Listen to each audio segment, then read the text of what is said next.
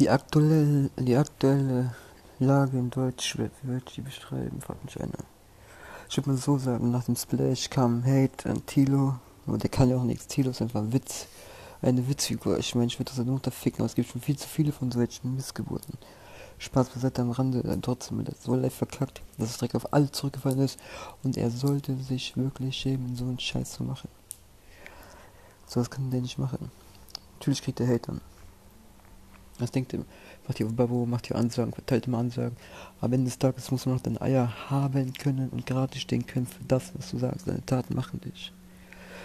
Also ich nehme diesen Tilo ganz ehrlich gesagt gar nicht ernst, weil, was soll man das denn sagen? Jemand so schwul trägt, voll auf Drogen, kommt gar nicht klar sein Leben.